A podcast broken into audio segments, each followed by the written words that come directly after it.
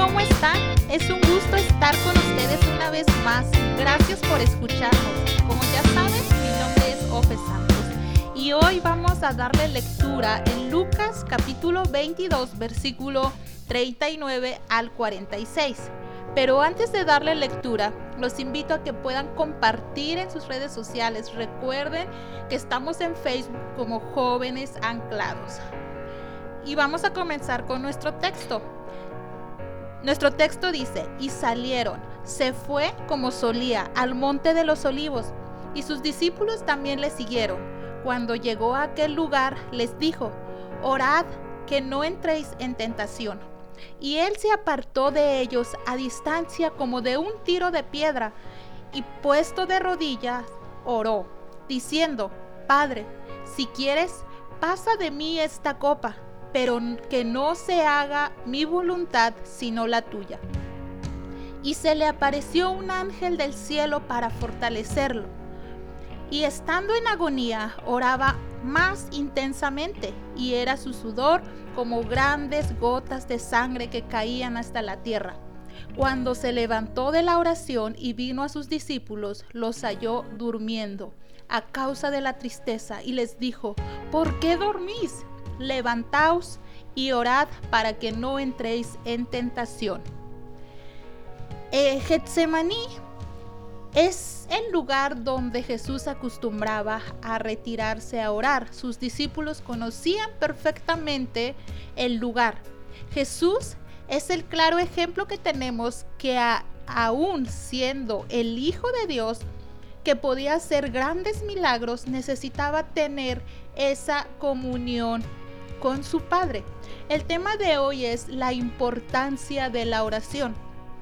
La oración es muy importante cuando pasamos por situaciones complicadas o también, o, debe de ser la oración como nuestro estilo de vida.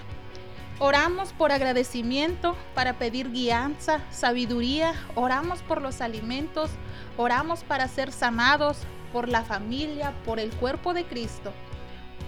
Oramos por nuestros estudios, por un trabajo y por tantas cosas más que debemos de estar orando. ¿Qué aprendemos de Jesús y la oración en este texto? Aprendemos a orar pidiendo que se haga la voluntad de Dios. A veces es difícil orar pidiendo que se haga la voluntad de Dios porque nuestros anhelos nos traicionan. Jesús dos veces les dice, oren para que no entren en tentación. Cuando dejamos de orar, somos muy vulnerables en todos los sentidos. Creo que no soy la única que he experimentado esa vulnerabilidad cuando por algún motivo dejamos de orar. Es un sentir eh, de total vulnerabilidad pero Jesús dice, ore. En 1 Tesalonicenses 5:17 dice, nunca dejen de orar. Nueva traducción viviente. Jesús, como lo dijimos antes, siendo hijo de Dios, tenía esa necesidad de ir a su Padre, esa confianza para ir a su Padre para orar y pedirle que se haga su voluntad. ¿Cuánto más nosotros siendo humanos con tantas cosas eh, que vemos eh, en este mundo, tenemos que ir a nuestro Padre y estar en oración? Es muy importante también tener amigos en quien confiar, quienes podemos decirles, ayúdame a orar, acompáñame en oración, respáldame orando. Es vital cuando pasamos momentos difíciles o cuando tenemos que tomar decisiones. Es muy importante tener amigos cerca, hermanos en Cristo que nos estén respaldando a orar, pero no podemos permitir o querer que su oración sea más intensa que la nuestra. Claro ejemplo lo tenemos en nuestra historia, que nuestro Señor Jesús dice que estando en agonía oraba más intensamente. Jesús no esperó a que sus amigos oraran más que él. Él oró hasta, dice la Biblia, que su sudor caían en la tierra como grandes gotas de sangre. Es importante el respaldo de los hermanos y amigos, pero es nuestra, eh, nuestra, en nuestra petición de oración, nosotros tenemos que ir adelante.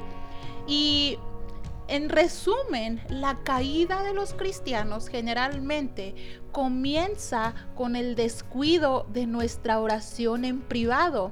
Es muy importante estar en constante oración.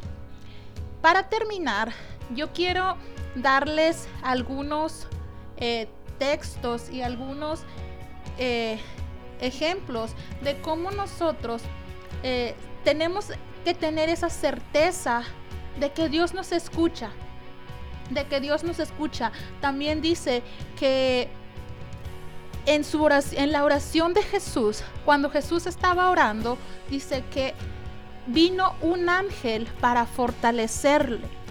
Entonces, cuando nosotros estamos pasando por una situación y empezamos a orar, el Espíritu Santo viene y nos fortalece. Dios nos escucha. Dios escucha la oración de su Hijo y dice nuestro texto que, que envió un ángel para fortalecerle. Como hijos de Dios, Él nos escucha. Tenemos que tener esa certeza. Somos escuchados.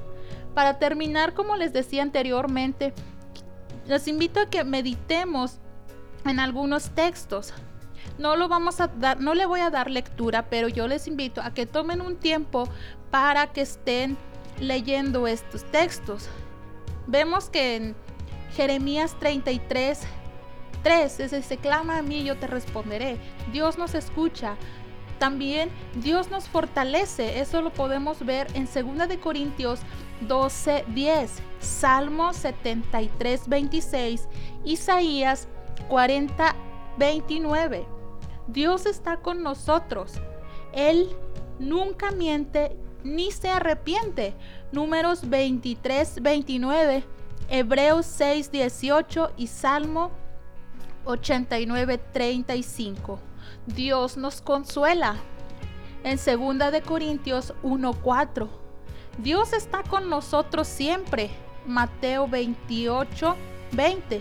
Meditemos estos textos y vamos a ver cómo Dios es, eh, nos escucha en nuestra oración y está siempre con nosotros eh, en nuestra necesidad o cuando nosotros agradecemos por todo lo bueno que Él ha sido con nosotros, por sus bendiciones, Él siempre va a estar con nosotros.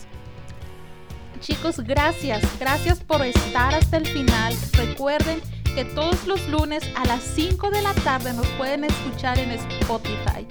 Muchas gracias, Dios les bendiga.